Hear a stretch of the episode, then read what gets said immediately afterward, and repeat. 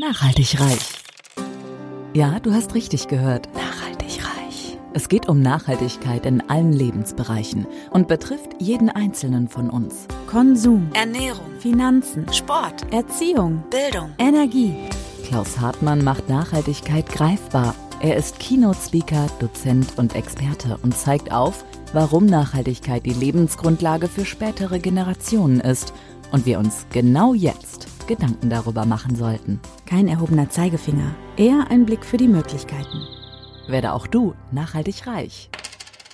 Hallo und herzlich willkommen zum Nachhaltig Reich Podcast. Heute geht es darum, wie wir unsere Lebensenergie nachhaltig hochhalten können. Und ich bin ganz froh, dass ich heute eine Interviewpartnerin bei mir habe, nämlich die Anja Wagner, die das Institut für Bewusstseinsmedizin gegründet hat. Und jetzt kommt erstmal ihre offizielle Anmoderation. Wenn Ärzte keine Lösung mehr finden und Heilpraktiker auch nicht weiterkommen, dann kommt Anja Wagner ins Spiel. Denn sie macht das Unsichtbare sichtbar. Sie löst die Handbremsen auf persönlicher, gesundheitlicher oder beruflicher Ebene, damit du wahrhaftig gesund, glücklich und erfolgreich bist. Und das nicht nur oberflächlich oder kurzzeitig, sondern auch nachhaltig. Ihre selbstentwickelte All Senses Code Methode ist mega erfolgreich, weil sie Veränderung in Kurzzeit ermöglicht. Sie revolutioniert die gesamte Gesundheitskultur. Sie spricht von einer Medizin der Zukunft. Die frühere Leistungssportlerin forscht mittlerweile seit über 30 Jahren intensiv in den Bereichen Gesundheit, Bewusstsein und Energie. Sie hat eine Praxis, ist Autorin und Gründerin des Instituts für Bewusstseinsmedizin. Ihre Wege sind unkonventionell und sie sagt, das Nebenprodukt ihrer Arbeit ist, dass wir einen dauerhaft hohen Energielevel haben. Wie sie das macht, das wird sie uns bestimmt gleich alles erzählen. Ich bin ganz froh, dass du da bist. Herzlich willkommen, liebe Anja. Ja, wundervollen guten Morgen, Klaus. Ich freue mich auch, dass ich hier bin. Ähm, wir, wir, starten ja mal traditionell bei der Person. Mich würde es als erstes noch interessieren, wie du aufgewachsen bist. Ich habe eben vorgelesen, dass du Leistungssport gemacht hast. Was, was für ein Sport war das, den du da äh, lange wahrscheinlich intensiv betrieben hast? Ja, ich, ich habe Leichtathletik gemacht. Also ich habe in der Disziplin 400 Meter Hürden, ähm, ja, bis äh, mit, mit 16 habe ich schon aufgehört. Also das heißt, ich war damals in der DDR in der, in der Sportschule und habe ähm, von zwischen 11 und, als ich elf war, bin ich auf die Sportschule gekommen und mit 16 habe ich schon wieder aufgehört. Ähm, weil du dann sozusagen in die, in die, damals hieß es Kaderstufe kommst und dann kriegst du eine Spezialförderung und hast einen Einzeltrainer und, ähm, und reist dann mit dem Trainer dann eben von einem Trainingslager zum anderen zu Wettkämpfen. Wir, also wir hatten eh schon jedes Wochenende Wettkampf, ja, aber dann hast du nochmal so eine individuelle Betreuung und äh, quasi nach der zehnten Klasse ist so ein riesiges Ausdünnen. Also wir waren vorher 20 Leichtathleten in unserer Klasse in den unterschiedlichsten Disziplinen und, äh, und da nach der zehnten Klasse wird, wird richtig arg reduziert. Da bleiben dann absolut nur noch ähm, die Besten, also die DDR-Sieger sozusagen. Mhm. Und das heißt, du und, warst dann äh, zweite oder dritte und die. Genau, genau. Okay. Ja. Ah, nein, ich, nein, ich habe auch ein bisschen geschummelt. Also ich war in meiner, ich, ich, ich war in meiner Disziplin damals auch schon die einzige. 400 Hürden gab es in meiner Altersklasse weder drunter noch drüber. Und, äh, und damals hatte mein Trainer, also ich hatte damals schon Einzeltraining, äh, der war ähm, immer mit, der hatte schon einen Olympiasieger damals zu trainieren und der war nie da. Und der hat mir meine Trainingspläne immer ähm, geschickt. Und dann habe ich natürlich mit 16, Klaus, kannst du dir vorstellen, ja, da bin ich lieber ins Schwimmbad gegangen und habe hab geschummelt und habe die Trainingspläne ausgefüllt und habe aber nichts gemacht. Und, ähm, und so waren dann eigentlich auch mein, ist ja klar, also wenn du nicht trainierst, dann kommt ja auch nichts bei rum. Und so sind meine Leistungen dann einfach immer weiter runtergegangen. Und ich hatte dann andere Interessen und mir hätte damals auch so ein bisschen so ein Mentor gefehlt. Ja? Also ich glaube, wenn mir da jemand gesagt hätte, wofür du das tust und, ähm, und was du damit alles erreichen kannst und kommen, ja, also einfach so ein, so ein wirklich ein, ein Motivator. Ja, die anderen hatten ihre Trainer und das war alles gut und ich hatte, ich war so ein bisschen lost und habe halt mein Leben gefeiert. Weil das ja ein spannender Punkt ist, Anja. Ich glaube, dass die, die wirklich ganz großen Erfolg haben, also ich habe jetzt im persönlichen Umfeld keine Ach doch, Olympiateilnehmer habe ich schon. Also die, die wirklich sehr erfolgreich ihren Sport betrieben haben, die hatten einfach so einen Bock, dass sie gar nicht ins Schwimmbad gegangen wären. Insofern kannst du dich beruhigen, dass äh, es nicht nur an dem fehlenden Mentor gelegen hat, sondern wenn praktisch äh, es dein Thema gewesen wäre, wo du morgens aufgestanden wärst, wahrscheinlich als erstes die Schuhe, äh, die Spikes angezogen hättest, dann, dann wäre es ganz von alleine passiert. Und insofern ist wahrscheinlich alles gut, äh, dass du da möglich andere Interessen entwickelt hast. Ähm, das würde mich aber interessieren, was waren die anderen Interessen außer im Schwimmbad, die Zeit zu genießen? Was hast du noch so erlebt in, in deiner DDR-Kindheit? Äh, ähm, Also ich muss sagen, ich habe damals nicht wirklich viel vermisst. Ich war ja noch jung, also ich war 24, als die Grenzen aufgingen und da ich war eh ein Spätentwickler, ja, also ich war noch nicht so weit. Also für mich, ich, ich habe in Berlin gelebt zu der Zeit, als die Grenzen aufgingen und für mich, ich, ich hatte alles. Ich hatte genug Geld. Ich habe in der, ich habe damals in der, in der Gastronomie gejobbt neben meinem anderen Beruf und, äh, und da habe ich so viel Geld verdient und das war so spannend und so, so interessant, ja, weil die Grenzen durch Ostberlin und Westberlin, da war das einfach eh eine bunte Stadt. Und, ähm, und dennoch habe ich auch mitgemacht. Ich bin auch auf die Demos gegangen und habe demonstriert und äh, wollte, dass die Grenzen aufgehen und so. Ne? Aber meine Hobbys sind immer auch Sport gewesen und äh, bis heute geblieben. Also das heißt, ich liebe es, meinen Körper zu bewegen. Ich mache zwar heute jetzt, heute äh, ziehe ich keine Spikes mehr an, aber, aber heute jogge ich, ich schwimme, ich mache Yoga, ich, ähm, ich tanze viel. Also das heißt, ich, ich brauche immer irgendetwas, weil, weil, weil, weil, ich, weil ich es einfach liebe, mein, meinen Körper zu beschäftigen, sportlich. Ich mag das, ihn herauszufordern. Okay, super, sehr schön. Ähm, ich habe von dir gesehen, dass du, äh, oder ich habe gelesen, dass du zum Teil auch Erkrankungen hattest in der Zeit, wo du wahrscheinlich das, was du heute machst, äh, drin begründet hast. Also das war ja wahrscheinlich der Startpunkt, dass du damals bei normaler Schulmedizin gewesen bist, bei alternativen Therapien äh, versucht hast, Rat zu holen und die dir alle nicht so richtig nachhaltig helfen konnten, sondern du dann am Ende ja deine eigene Methode entwickelt hast, über die wir nachher auch noch auf jeden Fall sprechen wollen. Ja, ich bin auch wieder so ein, so ein schöner Fall, wo wir zum Experten werden, weil wir da selber durchgehen, ja, durch unsere eigenen Krisen. Und ich hatte damals auch schon ähm, im, im obwohl ich Leistungssport gemacht hatte und die auch getestet, also wir wurden ja auch anatomisch gut durchgecheckt, ja, und da hatte man schon gesehen, ich habe Doppelskoliose und Wirbelsäulenverschiebung und so weiter. Aber da hat man nicht drauf geachtet, wenn die Leute wirklich gut waren, hat man die einfach wirklich durch die Maschinerie geschoben. Und, ähm, und viele sind danach einfach wirklich Fracks, Fracks gewesen, ja, die waren einfach fertig.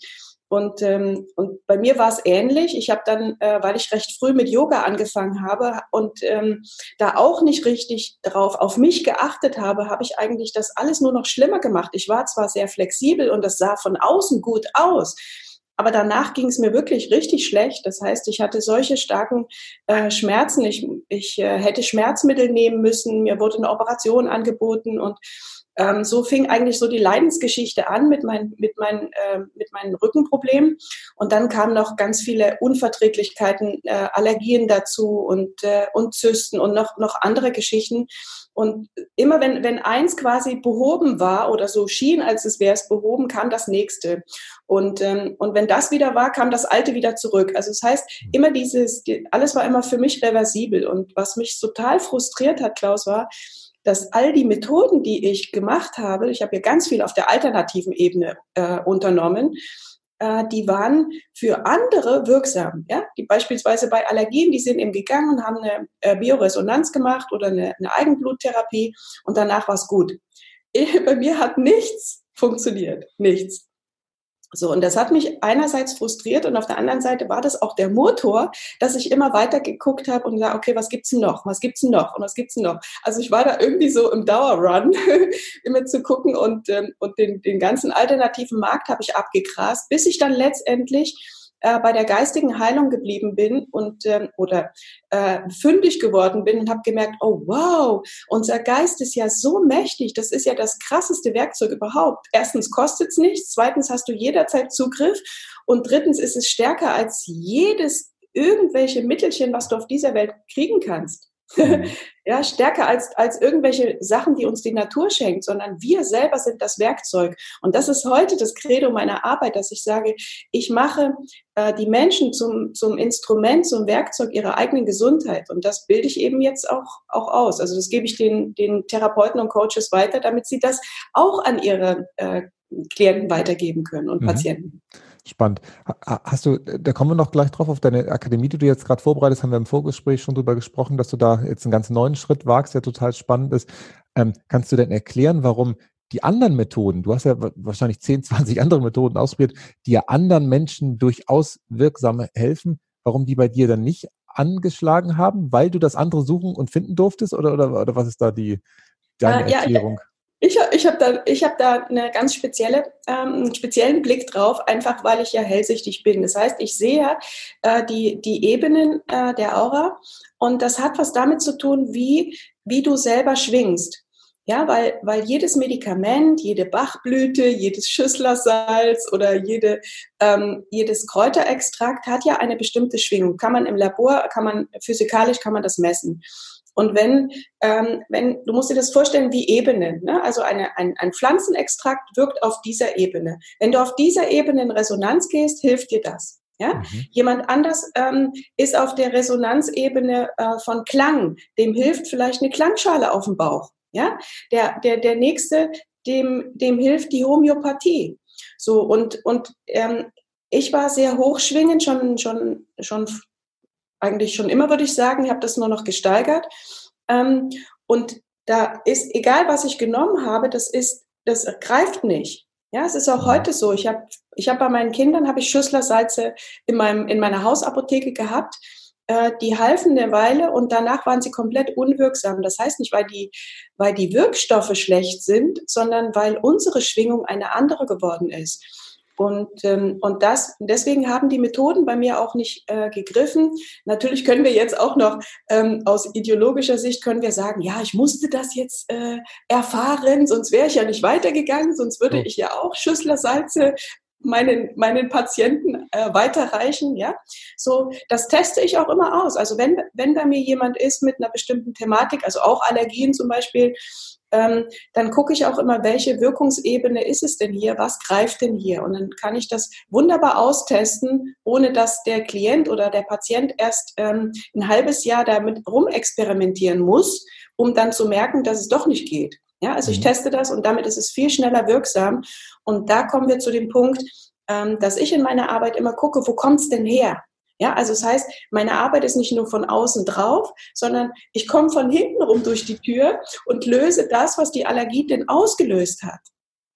Ja? Das finde ich wieder also nachhaltig, nicht, weil das ist ja gerade der Ansatz. Das ist ja wie beim Unkrautpflücken, dass man, man kann ja auch im Rasenmäher drüber gehen. Das ist ja die eine Variante.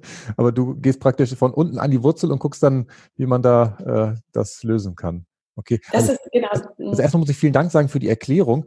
Ähm, ich, ich habe es mir aufgeschrieben, ich finde das so logisch. Dass Im Prinzip, man muss ja wissen, auf welcher Ebene man schwingt und wahrscheinlich gibt es viele Menschen, die mit, ich sag mal, äh, einfachen Medikamenten klarkommen, wie Paracetamol oder sowas, weil sie Schmerzen haben, zack, glauben an, dass die Pille funktioniert, sie dann einnehmen und das dann auch hinhaut und dann wahrscheinlich, das nicht, wahrscheinlich nicht nachhaltig weg ist, aber zumindest mal ein paar Stunden weg ist. Aber dass man praktisch im Laufe des Lebens wahrscheinlich auch unterschiedliche Behandlungsmethoden ähm, benötigt, das habe ich jetzt zum ersten Mal verstanden, dass, dass sich das auch total ja. verändern kann. ja, ja. Also ich spreche, ich spreche nicht und ich vergleiche es auch nicht mit den, mit den chemischen oder synthetischen Wirkstoffen wie Paracetamol oder Ibuprofen und solche Geschichten, äh, weil das sind äh, chemische Stoffe, die schalten einfach äh, bestimmte Synapsen oder, oder im Nervensystem etwas ab, die Schmerzstiller. Ähm, die wirken auch bei mir, die könnte ich gar nicht nehmen, das wäre für mich pures Gift. Ja, so, also da, da würde mein Körper komplett schlimm reagieren. Ähm, ich, hatte, ich hatte mal einen ganz schlimmen Autounfall und ähm, da, also so, so richtig schlimm, ne? Und da bin ich in der Intensivstation gelandet und dann haben die zu mir gesagt, also ich habe das so am Rande habe ich das so mitbekommen, was die mir geben wollen, ja, also welche Morphine und Opiate und so weiter. Und da habe ich gesagt, oh, bloß nicht, ihr könnt das nicht machen, ihr, ihr, müsst, ihr müsst so tun, als wäre ich jetzt ein Kleinkind. Also ne, ihr könnt die Dosis nicht so hoch ansetzen bei mir, äh, einfach weil mein System ziemlich rein ist, also das ziemlich viel gereinigt. Da würde ich gern auch nochmal mit dir sprechen, was, was ganz wichtig ist, wenn man vorhat, seine Schwingung zu erhöhen äh, dass man den Körper wirklich entgiftet und frei macht, auch das Gehirn und so weiter. Und, ähm, und die haben dann wirklich die Dosis ganz, ganz niedrig eingestellt und das hat gereicht für mich. Ja? Okay. Wie kann man denn seine eigene Schwingung messen? Also du kannst es wahrscheinlich, gibt es da ein Gerät für oder, oder, äh, kannst du das ohne Gerät äh, feststellen? Äh, ja, ohne Gerät kann ich das kinesiologisch testen. Also ich, hab, ich arbeite mit einem Tensor. Äh, ich habe aber auch, wenn du bei mir, da musst du natürlich in meine Praxis kommen. Ähm, ich habe Messgeräte, da kann man die Hand auflegen und da kann man die Schwingung messen. Okay. Das sind quantenphysikalisch äh, Quantenmessgeräte, äh, wo man wunderbar analysieren kann, was auch deine äh, der ganze Mineralstoffhaushalt ist und so weiter. Das macht einen richtigen, richtigen guten Status Status Quo Messung. Okay. Stark. Ach, und da muss ich dann wirklich vor Ort kommen. Das, kann man nicht äh, aus der Ferne machen, weil wir hatten im Vorgespräch, war ich auch begeistert davon, was man alles aus der Ferne äh, praktisch machen kann, weil es auch gar nicht darum geht, dass man sich sieht oder hört, sondern es über ganz andere Sinne geht. Ach, da wollte ich auch nochmal nachfragen. Ähm, du hast eben gesagt, du bist hellsichtig. Wann hast du das denn zum ersten Mal gemerkt? Das merkt man wahrscheinlich auch nicht, wenn man, äh, weiß ich nicht, zum ersten Mal ins Laufen kommt oder so. Das ist ja wahrscheinlich ein Prozess, wo man dann irgendwann merkt, okay, das ist was, was ich kann und was vielleicht andere Leute äh, nicht immer jeden Tag machen. Wann, wann ist das klar geworden? Ah, das habe ich trainiert. Äh, bei mir war das nicht so. ich habe ja einige Kollegen, die, die waren das von Kindheit an, die, die wussten, dass sie das sind und dann wurde es entweder unterdrückt oder gefördert, je nach Elternhaus. Ne? So, und bei mir war das aber so, ähm, das ist eine andere Geschichte gewesen. Bei mir, ich habe das vor 18 Jahren entdeckt, als ähm, unser Sohn, der hatte so eine Teilparese, also eine, eine Gesichtslähmung. Und, äh, und da haben wir zu der Zeit in Russland gelebt. Und das bin ich zu ähm, äh, Heilern gegangen. Also Ärzte konnten mir nicht helfen. Die haben gesagt, das bleibt so, das ist so, das ist eine nervliche, das ist da abgeschaltet und fertig, muss er mit leben. So, und da war ich bei einer, ähm, bei einer Geistheilerin und die hat dann zu mir gesagt, dass es, äh, die hat dann bei mir die Pforten geöffnet und ich habe dann mit ihr gearbeitet an mir, mit mir, gar nicht mit meinem Sohn. Aha. Und, äh, und da habe ich erstmal so, so den, den, den, den Horizont weit gekriegt. Aha, eine systemische Arbeit, da muss gar nicht der Betroffene, sondern das geht über Felder und, und Systeme, wo man dann ansetzt. Und, ähm, und dann habe ich ab da habe ich angefangen, alle Bücher zu lesen. Und da gab es damals ja noch nicht so viele wie heute, ja. So und dann einen Kurs nach dem anderen mir reingezogen und ich habe praktiziert. Ich hatte den Vorteil, dass ich ja schon eine Praxis hatte, Klaus. Das heißt, ich habe das immer angewendet und habe dann drauf geachtet und gesagt, was nehme ich denn noch wahr? Wie sehe ich denn die? Wie sehe ich denn das? Und ich wollte unbedingt hell sehen. Und, und ich habe das, um es auf deine Frage zu antworten, ich habe es echt trainiert. Aha. Und das hat mich jetzt auch so motiviert, das an andere Leute weiterzugeben, die eben sagen, oh, ich, äh, ich kann das nicht, ich, äh, ich konnte das noch nie und ich werde es auch nie können, das ist eine besondere Begabung. Ich sage, aufgrund meiner Erfahrung, das ist in uns allen angelegt, vielleicht mehr oder weniger ausgeprägt. Der eine kann vielleicht besser fühlen und der andere kann eher sehen und der andere kann vielleicht eher hell riechen oder so, ja, also oder bestimmte Wahrnehmung halt, die das ist ja bekannt unter dem Begriff Intuition oder sechster Sinn, ja, dass du einfach weißt, also viele, viele Brains, die ich kenne, viele Intellektuelle, ja, die, die sind ja darauf geschult, dass sie Dinge einfach wissen, ja, die haben nicht so einen guten Zugang zu ihrem Gefühl und, ähm, und lehnen vielleicht auch die Hellsichtigkeit für sich ab und sagen, ach, das ist irgendwie keine Ahnung, ne? So, aber dieses Wissen, das ist vielen Menschen äh, jetzt schon bewusst und klar, dass sie da eigentlich immer schon eine Eingebung hatten und schon ganz früh wussten, oh, ich weiß, was morgen, äh, ich, ich, ich habe gerade genau an das gedacht und derjenige hat auch gerade angerufen oder weißt du, solche, solche, das kennt fast jeder solche Phänomene und das ist nicht ein Zufall, sondern das ist tatsächlich wir sind ja die ganze Zeit rezeptiv. Das heißt, wir haben ja in unserem Ätherkörper, in unserem Energiekörper, das ist wie eine Antenne. Mhm. Wie eine Antenne. Unser ganzer Körper, das ist nicht nur unser Gehirn, sondern das ist unser, unser ganzer Körper. Das heißt, wir schießen permanent Biophotonen, Elektronen. Das schießt aus uns raus. Die Hauptgrenze ist nicht das Ende.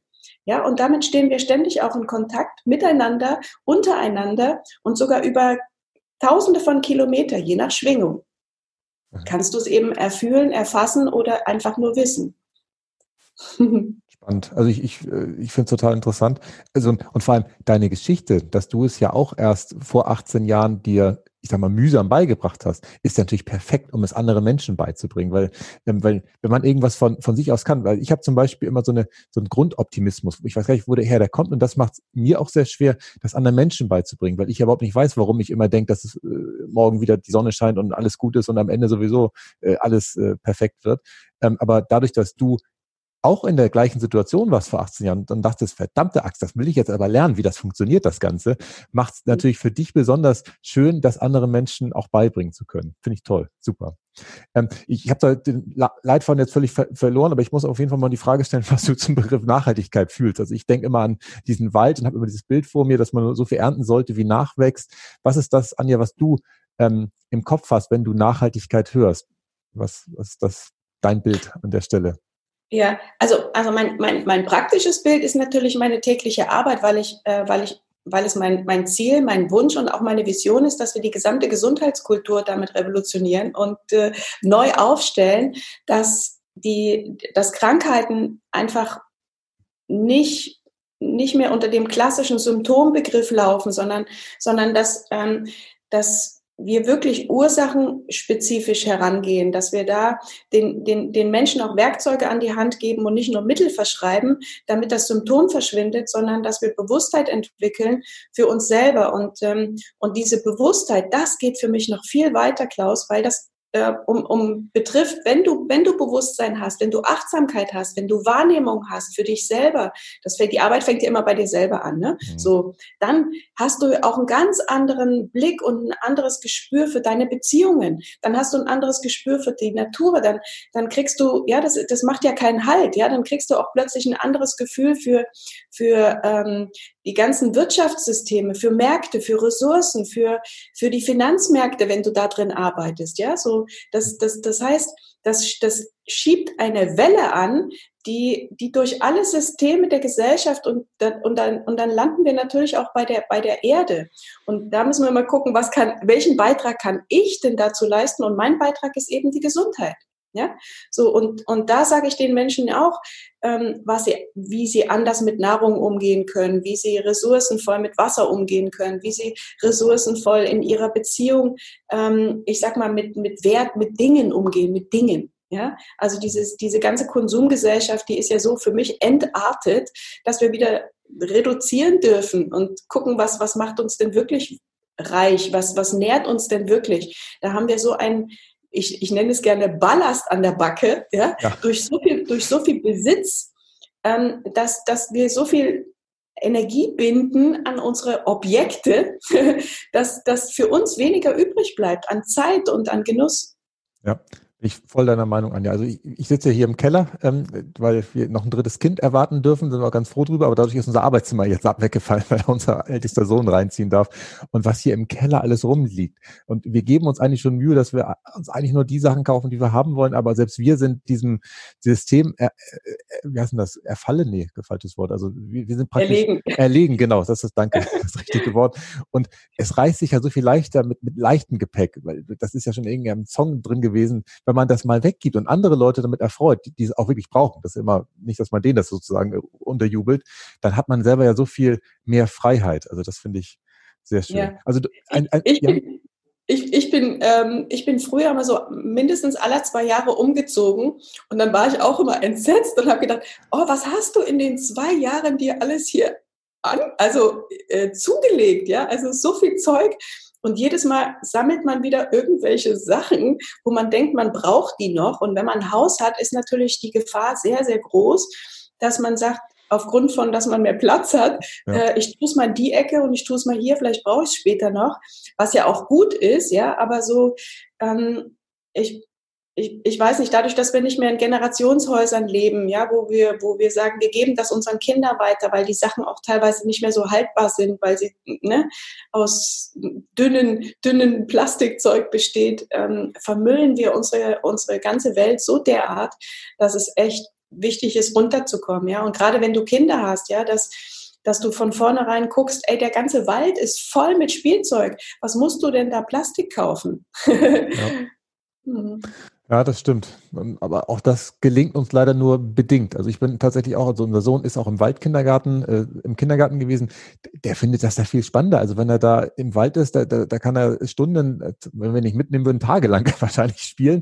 Und äh, zu Hause äh, hat man dann doch nochmal irgendwie so ein paar Sachen. Aber wir sind da, glaube ich, auf einem guten Weg. Äh, ich bin ja so ein strukturierter Typ. Also wir haben uns jetzt überlegt, dass wir tatsächlich einmal die Woche aufräumen, wo wir Sachen bei eBay Kleinanzeigen einstellen, wo andere Menschen dann vielleicht noch was Sinnvolles mit anfangen können. Wenn es am Ende keinen gibt, der das haben will, dann muss man vielleicht auch ähm, mal sein lassen. Mhm. Anja, auf deiner Homepage habe ich gelesen, ähm, dass es dir ein Bedürfnis ist, die Puzzleteile aus der modernen Naturwissenschaft, Bewusstseinsforschung und der Quantenphysik zusammenzubringen. Ähm, ich weiß von Albert Einstein, das war ja so ein Mensch, der ja auch mit der Quantenphysik sich ab und zu beschäftigt hat, wenn nicht sogar sein ganzes Leben. Der hatte ja die Gabe, das dann mit möglichst einfachen Zusammenhängen äh, zu erklären oder mit so Beispielen. Ähm, hast du auch so ein paar Bilder, wo du sagst, okay, so greift das Puzzle ineinander und deswegen äh, sind das die Sachen, die da äh, zusammenwirken? Ja, ich, ich äh, benutze da immer gerne ähm, äh, diesen, diesen Magic-Würfel. Weißt du, diese, diesen, diesen kleinen Kubus, den, wo man den so drehen kann? Mit, mit 3x3. Äh. Äh, nee, der hat ja sechs, äh, sechs Ebenen, also sechs äh, Flächen sozusagen. Also so ein ja. richtiger Würfel. Und dann kann man den so drehen und dann muss man immer die Farben zusammenbringen. Weißt ja. du, welchen ich meine? Genau, und auf jeder Seite sind doch drei mal drei, also neun so kleine. Genau, ja, ja, ja, ja. Neun, neun, neun, neun, nicht sechs, sondern neun Felder. Genau. Ja, sorry. Ja, so und, ähm, und dieses, dieses Quadrat, das sehe ich immer gerne. Es ist natürlich jetzt eine sehr ähm, kleindimensionale Darstellung, aber so musst du es dir vorstellen. Die Ebenen arbeiten alle miteinander. Und deswegen, äh, selbst wenn jemand jetzt mit körperlichen Themen zu mir kommt, ähm, wir, wir, wir schauen auch immer, was ist auf der mentalen Ebene, auf der emotionalen, auf der seelischen, auf der Beziehungsebene, was ist, was ist in der Sexualität, ja, so, also all diese ganzen, das Sinnhafte. Und da schauen wir, dass wir den Würfel wirklich so auseinandernehmen, wenn wir jetzt bei dem Beispiel bleiben, mhm. dass, dass wir sehen, wie die, wie die ganzen Ebenen alle miteinander arbeiten. Wenn du an dem einen drehst, bewegt sich auch das andere. Das ist immer so. Und auf körperlicher Ebene können wir nicht sagen, wenn jetzt jemand eine Blasenentzündung hat, dann müssen wir nur auf die Blase gucken. Nein, müssen wir nicht. Beziehungsweise können wir, aber das ist eben nicht nachhaltig, weil wenn du nur auf die Blase guckst, dann übersehen wir möglicherweise Themen, die mit, mit Gefühlen zu tun haben. Dann übersehen wir vielleicht Themen, die äh, mit, mit, mit einem alten, ungelösten Konflikt in Verbindung stehen. Und das, und das finde ich immer. Mhm. Ja, also solche Spuren mache ich immer auf. Ich bin dann wie so ein Detektiv und gucke darum, ähm, was, was hängt mit wem zusammen. Und dann ist das wie so, ein, wie so ein Netz, was sich da rauszieht, also wie mit der Wurzel. Ja, und da hängen dann ganz viele Fäden dran.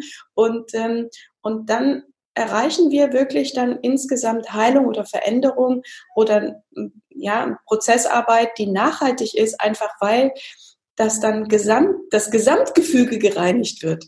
Okay. Habe ich, ein schönes Bild, habe ich verstanden. Sehr gut. Aber das heißt ja auch, wenn ihr dann mit dem Würfel, mit diesem Zauberwürfel am Arbeiten seid, da muss man auch mal was ausprobieren, ob das in die Richtung geht oder weißt du immer genau, okay, jetzt muss ich da dreimal längs drehen, da viermal und da noch zweimal und dann ist das Ding wieder schier.